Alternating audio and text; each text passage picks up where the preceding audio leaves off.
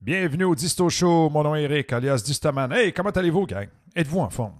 Et oui, un épisode 39 qui sort de nulle part, les ambitions spatiales de la Chine. Pourquoi j'ai décidé de faire un épisode 39 là, puis que je l'ai annoncé pour le 11 juin? Parce que je trouvais que le chiffre 39, ça marchait pas avec la qualité de l'entrevue que j'ai faite avec Annie Dufresne. Alors, je voulais marquer le coup. Je suis un gars superstitieux. Alors, place à l'épisode 39, Ambition spatiale, et l'épisode 40. Je trouvais que euh, ça se mariait beaucoup plus avec la grandeur d'Annie Dufresne. Parce que vous allez découvrir une Annie Dufresne qui n'est pas la Annie Dufresne que vous croyez qu'elle est.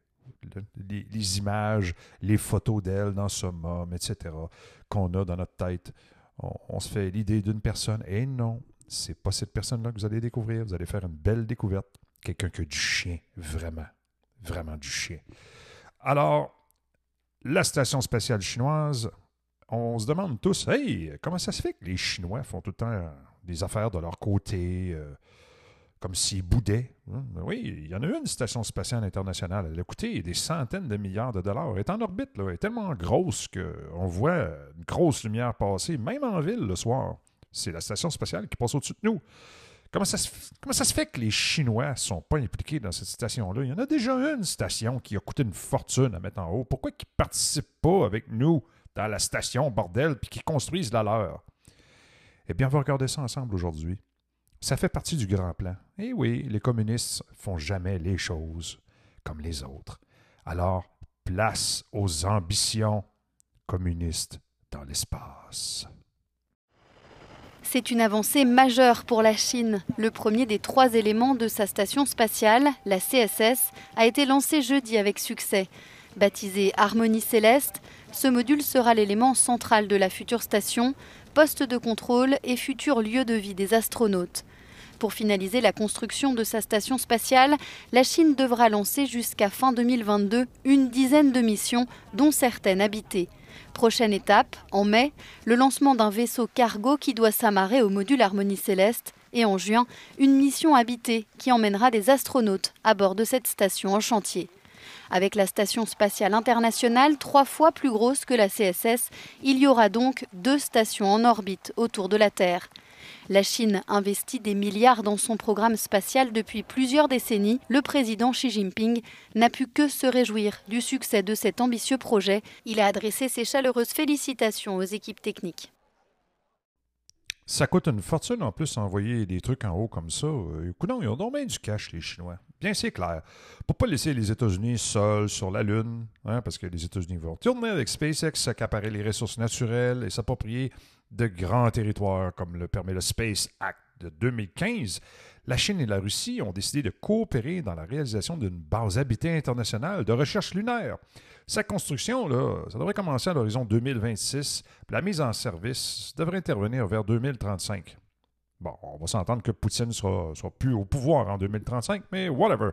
La Chine a dévoilé de nouvelles informations sur son programme d'exploration robotique et humain sur la Lune. Et eh oui, ils sont rendus là, les Shintok. Elle a notamment détaillé son projet de station spatiale euh, internationale de recherche lunaire qu'elle souhaite installer sur la Lune en étroite coopération avec la Russie. Les deux pays ont officiellement invité tous les autres pays et organisations internationales à les rejoindre dans ce projet d'installation durable sur la Lune. Il y a trois ans, la Chine avait fait une annonce similaire en invitant les pays des membres des Nations Unies à utiliser sa future station spatiale, dont le premier module sera lancé jeudi le 29 avril. Mais ils ont pris de l'avance, les Chinois, un petit peu. L'objectif de cette euh, initiative est de promouvoir la coopération internationale en matière de vols spatiaux habités et d'utiliser à des fins pacifiques les capacités de cette future station spatiale. Permettez-moi d'en douter, des vertus pacifiques. Il y a comme une course spatiale en ce moment euh, avec SpaceX qui pousse très très fort au niveau des capacités orbitales. Cette fois-ci, la coopération euh, proposée s'étend au-delà de la simple utilisation de cette future base lunaire. La Chine et la Russie ne s'opposeraient pas à ce que plusieurs autres partenaires rejoignent le projet et participent activement à son développement. Si la Chine veut s'installer durablement sur la Lune, c'est évidemment pas pour y faire du tourisme ni de la science basique. Là. Oubliez ça. Non, non. Il y a un objectif de domination derrière ça. Euh, elle a comme objectif affiché euh, l'exploitation des ressources minérales et euh, de glace d'eau.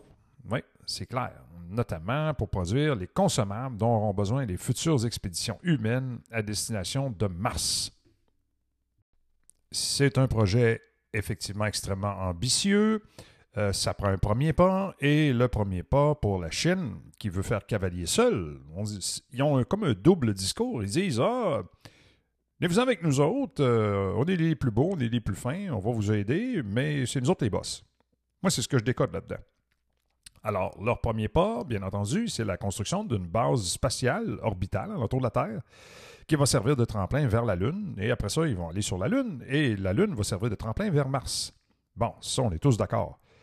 Sauf que c'est déjà en train de se faire. Ils font cavalier seul de leur côté. Parce que SpaceX est en train de réaliser tout ce projet-là d'un coup. Puis une station spatiale, comme je le disais d'entrée de jeu, il y en a déjà une. Elle est immense. Et elle est capable de pouvoir aux besoins de tout le monde. C'est extrêmement étrange. À quoi ressemblerait la station spatiale chinoise dont le premier module est déjà en orbite?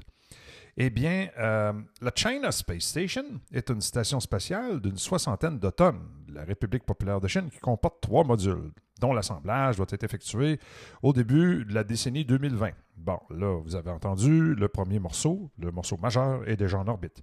La station spatiale, placée sur une orbite basse de 3 à 400 km, devrait permettre d'effectuer des expériences scientifiques en microgravité. Exactement ce que la Station spatiale internationale actuelle est en train de faire contribuer à la mise au point de technologies spatiales et préparer les équipages chinois au vol de longue durée. Euh, cette station succède à deux prototypes de stations spatiales, Tiangong 1 et Tiangong 2, occupés brièvement par des équipages. Fait que les Chinois ils ont d'expérience en la matière. Mais encore une fois, je réitère, pourquoi font-ils cavalier seul? S'ils sont si gentils que ça, puis si ouverts, puis si collaborateurs, pourquoi est-ce qu'ils font pas juste envoyer des gars dans la station spatiale actuelle? C'est bizarre, hein? Non, non, il y a quelque chose de pas clean derrière ça. Euh, la station spatiale est desservie par le vaisseau ravitailleur Tiangzhou et héberge, pour des durées de six mois, les équipages dont la relève est assurée par le vaisseau Shenzhou, qui ressemble euh, étrangement au vaisseau russe. La première station spatiale, Tiangong 1, est lancée le 20 septembre 2011. Il s'agit d'un prototype dont la taille est limitée par les capacités des lanceurs chinois de l'époque. Bon, c'était des masses d'à peu près 8,5 tonnes, une longueur de 10,5 mètres et un diamètre de 3,35. La station est brièvement occupée par les équipages de deux missions, Shenzhou 9 et Shenzhou 10, 15 jours, composés de trois spationautes. Tiangong 1 est désorbité en 2016. Tiangong 2, dont le lancement a eu lieu en 2016, est toujours un prototype, bien qu'une taille supérieure grâce à la mise en service du lanceur Long March 7. Fait qu'on voit qu'ils vont par étapes. Ah oui, ils sont méticuleux, nos Chinois. Ils maîtrisent les technologies, ils s'en vont avec ça, puis ils vont à pas de bébé tranquillement. Fait que le développement d'une station spatiale de grande taille est mené en parallèle. Le 6 novembre 2018, le gouvernement chinois dévoile au Salon aéronautique et d'aérospatial de Zhuhai une réplique de la future station spatiale pleine grandeur chinoise. Le lancement de ces différents modules doit s'effectuer à compter de la fin 2021. Et là, on voit qu'ils sont en avance. Le morceau principal est déjà là. Il tourne. Et puis là, ils vont en rajouter d'autres. Mais encore une fois, combien ça coûte ça? Ça coûte une fortune. Ben, de toute manière, ils ont du cheap labor, là, je veux dire, euh, puis du métal, puis toutes sortes de technologies, ça, ils en ont. Ils en produisent en quantité industrielle. Mais encore une fois, pourquoi pas juste coopérer avec la Station spatiale internationale qui est déjà en orbite et profiter de ce pôle-là et d'aller directement sur la Lune? Pourquoi? Ils feraient une étape additionnelle qui existe déjà? C'est parce qu'ils veulent contrôler leur patente. Ils veulent être en mesure de mener leurs propres opérations sans se faire mettre des bâtons dans les roues. C'est bizarre, hein? Fait qu'après ça, tu viens me parler que c'est un projet qui est pacifique? Come on, man. Hey. Ben beau avoir l'air d'un cave, là, mais à un moment faut pas me prendre pour un cave à temps plein. Fait que là, OK, là, il y a déjà une immense station spatiale internationale qui a été bâti à coût de centaines de milliards de dollars, avec des dizaines de vols de navettes spatiales, qui a exigé, écoute, euh, des manœuvres dangereuses, des mises en orbite, des déchets spatiaux, etc. Ça fonctionne très bien, tout est là. SpaceX participe, les Russes y vont, les Européens, les Américains, les Canadiens, bref, la technologie est éprouvée, mais les Chinois, c'est des têtes de cochon, ils veulent leur propre patente, ils veulent contrôler leur affaire. Probablement que c'est comme leur laboratoire de recherche scientifique en matière euh, de virologie. C'est euh, probablement infesté de militaires de l'armée populaire de libération. Vous allez me dire, je suis un paranoïaque, mais non, non, non, non, je ne suis pas paranoïaque tant que ça. En passant, euh, quand il y a eu la construction de la Station spatiale internationale, il y a eu des morceaux qui ont été mis en orbite par les navettes spatiales. Il y a des missions de navettes spatiales également euh, qui avaient, euh, des fins militaires. Il y en a d'autres qui avaient des fins civiles. Mais il y, a, une question qui se pose parmi les chercheurs.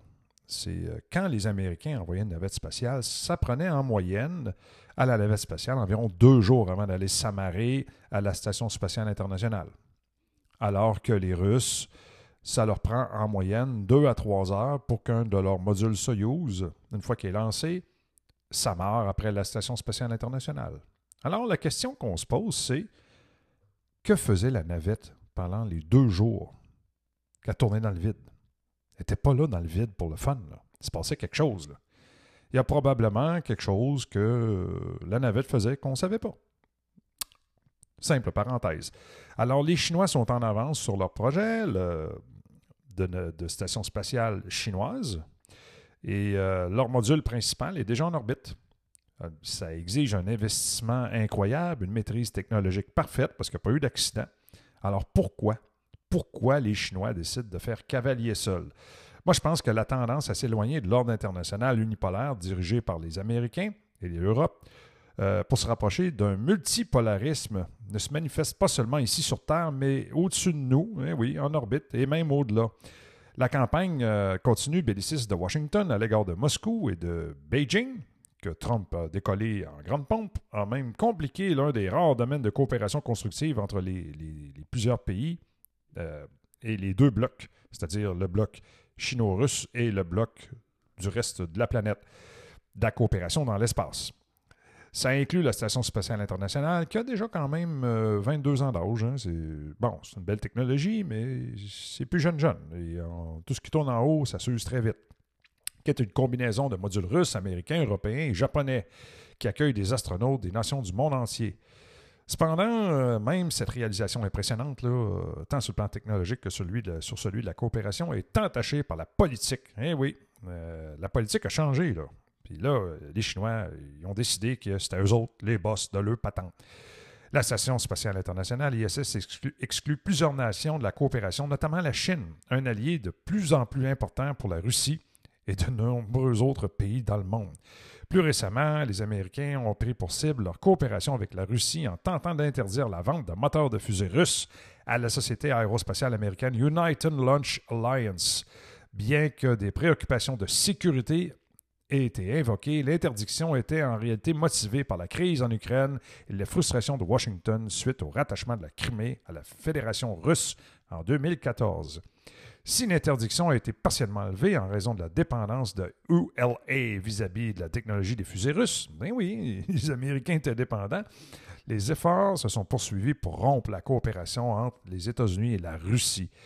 Le projet Lunar Gateway a été jugé trop américano-centré pour une participation majeure de la Russie, rapporte Space News dans son article.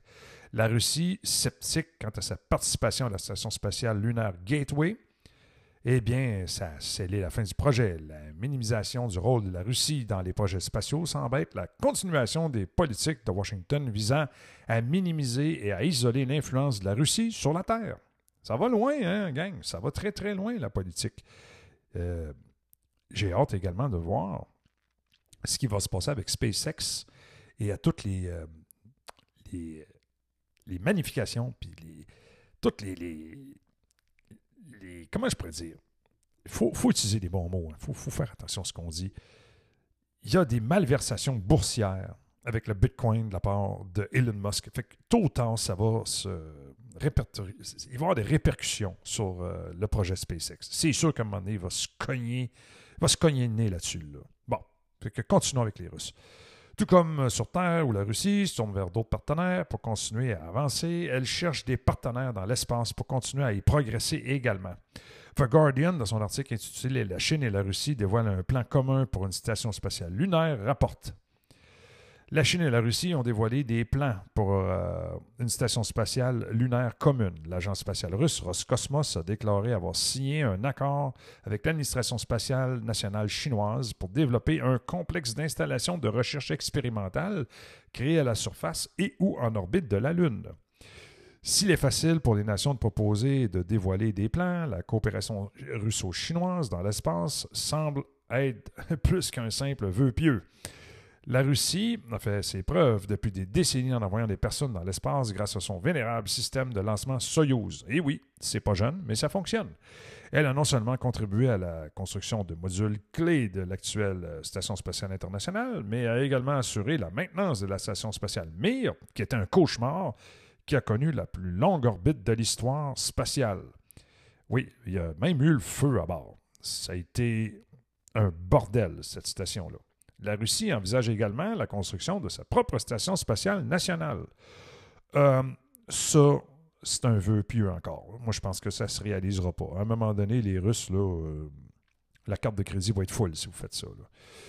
Euh, un autre article des Guardian, intitulé cette fois Russie, nous quitterons la Station spatiale internationale et construirons la nôtre, le souligne. Ça, c'est du jeu politique, mais citons quand même. La Russie est prête à commencer à construire sa propre station spatiale dans le but de mettre en orbite d'ici 2030 si le président Poutine donne le feu vert, a déclaré le chef de l'agence spatiale Roscosmos. L'article cite une crise sur les droits de l'homme, les cyberattaques et d'autres questions comme étant la cause des ruptures dans une relation, par ailleurs constructive dans l'espace avec les Américains. Euh, écoutez, euh, cependant, la formulation du Guardian et son analyse unilatérale de la détérioration des relations mettent en évidence la véritable raison pour laquelle ces liens s'effilochent, à savoir un antagonisme occidental délibéré et malhonnête. La Russie, là, est clairement capable de construire sa propre station spatiale. L'ont déjà fait. Euh, par le passé, puis ils ont conservé les compétences et les connaissances nécessaires pour le faire à nouveau grâce à des contributions continues à la station spatiale ISS, qui est en orbite depuis 22 ans, dont le prochain module a été construit par la Russie et doit être lancé vers l'ISS cette année. Le problème, c'est le prix, c'est l'investissement. Et puis, euh, à un moment donné, euh, il y a une limite. Là. Associée à la Chine, cette expertise dans une version orbitale du multipolarisme peut constituer une combinaison puissante. Alors, Récapitulons. La Chine veut être le boss de sa patente. L'ISS a déjà presque 25 ans, fait qu'eux, ils envisagent probablement que euh, c'est déjà un vieux char des années 80. Ils vont lancer leur propre euh, système, que moi je pense qu'il va être à double usage. Je pense qu'il va être autant à usage civil que militaire, mais ça, ça me regarde, c'est mon opinion. La Chine a non seulement envoyé ses propres taïkonautes dans l'espace, il a également testé des modules temporaires de station spatiale en orbite en vue de la construction de sa première grande station spatiale permanente. Dans un article intitulé La Chine est sur le point de commencer à construire une station spatiale en orbite, New Scientist rapporte La Chine est sur le point de lancer la première section d'une nouvelle station spatiale pleine grandeur, entamant ainsi le projet de construction en orbite qui devrait s'achever en 2022 avec un avant-poste d'environ un quart de celle de la Station spatiale internationale. L'article note également que la station spatiale chinoise sera la 11e station spatiale avec équipage jamais construite. Il s'agit de la troisième station chinoise, dans le fond, même si les deux précédentes étaient nettement plus petites. La station spatiale euh, chinoise serait légèrement plus grande que Mir, la station spatiale de l'ère soviétique, qui a précédé l'ISS. La Chine a également entamé le processus de maîtrise des missions non habitées vers la Lune et vers Mars. Ben oui, on fait poser des petits robots euh, sur euh, ces deux astres-là, avec des stations spatiales euh, russes et chinoises en orbite terrestre dans les années à venir. Le projet russo-chinois d'exploitation en concurrence avec Lunar Gateway occidental semble plausible. Les implications de multiples stations spatiales en orbite terrestre et de multiples projets lunaires pour la géopolitique sur Terre signifient que d'autres nations exclues par les programmes et projets spatiaux centrés sur l'Occident auront l'occasion de participer aux côtés de la Russie et de la Chine, créant ainsi un meilleur équilibre des pouvoirs sur Terre et au-delà en orbite. L'Occident peut avoir le sentiment que sa primauté lui échappe. Mais oui, les Américains vont paniquer. Là. C'est ce qui pousse à une belligérance plus ouverte et un sentiment général d'insécurité quant à sa place au sein de la communauté internationale et au-delà dans l'espace. Cependant, il rate une occasion clé de mener le monde vers un avenir multipolaire et sera plutôt perçu comme se débattant pour éviter son émergence inévitable. L'expertise et la réalisation de l'Occident dans l'espace sont impressionnantes, mais son manque d'intérêt pour la coopération avec des nations comme la Chine et la Russie semble uniquement garantir que le conflit et la violence que l'Occident a engendrés sur Terre depuis des décennies se propageront dans l'espace et se poursuivront dans un futur proche. De là, ma réflexion que cette station-là ne sera pas uniquement à usage civil. Tôt ou tard, il va y avoir une militarisation de l'espace, c'est inévitable. Peu importe les traités, les traités, c'est fait pour être déchirés. L'histoire nous le prouve depuis l'aube de l'humanité. Mais tout comme sur Terre, la coopération et le multipolarisme mené par la Russie et la Chine pourraient contribuer à minimiser le danger de cette belligérance et favoriser un développement des réalisations humaines sans précédent tant sur Terre qu'au-delà. Alors, il faut également être optimiste. Peut-être que euh, des grands penseurs euh, internationaux, les chefs d'État, euh, des grandes multinationales, vont finalement trouver un terrain d'entente. Alors, soyons également positifs, mais soyons également toutes.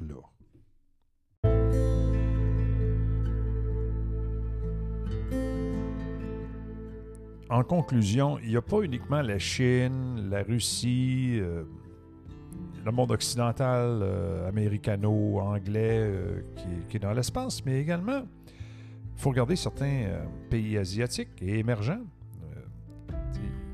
choisiront-ils la compétition ou la coopération? Faut pas oublier également que l'Inde dispose d'un programme spatial conséquent. Cependant, de là à dire que l'Inde va être en mesure de lancer une station spatiale, hmm, je pense qu'on n'est vraiment pas rendu là. Fait que, tu sais, depuis longtemps, la conquête spatiale a été nourrie à la compétition géopolitique internationale en deux blocs. Les Américains d'un côté et les Russes de l'autre. Puis l'Europe est venue se glisser tranquillement entre les deux. Les relations se sont détendues, la coopération internationale a sonné. Mais aujourd'hui, la Chine, d'une part, a indiqué avoir une ambition de devenir la première puissance spatiale d'ici 2049 pour le centenaire de la République populaire. Donc, on voit que c'est d'abord et avant tout une opération de propagande politique communiste. Et l'Inde, de son côté, développe un programme à bas coût avec une ambition d'envoyer des humains dans l'espace d'ici 2022. Alors, est-ce que la guerre des étoiles s'apprête à vivre une relance, une vraie guerre des étoiles? Hein, c'est ce qu'on verra dans le futur. Merci d'avoir été à l'écoute de ce cours d'Histo Show 39, Ambition. Mon nom est Eric Sébusque. Je vous donne rendez-vous à l'épisode 40 qui sera diffusé vendredi le 11 juin, mettant en vedette la magnifique Annie Dufresne. Ça a été un plaisir. Passez un bon week-end et faites attention à vous.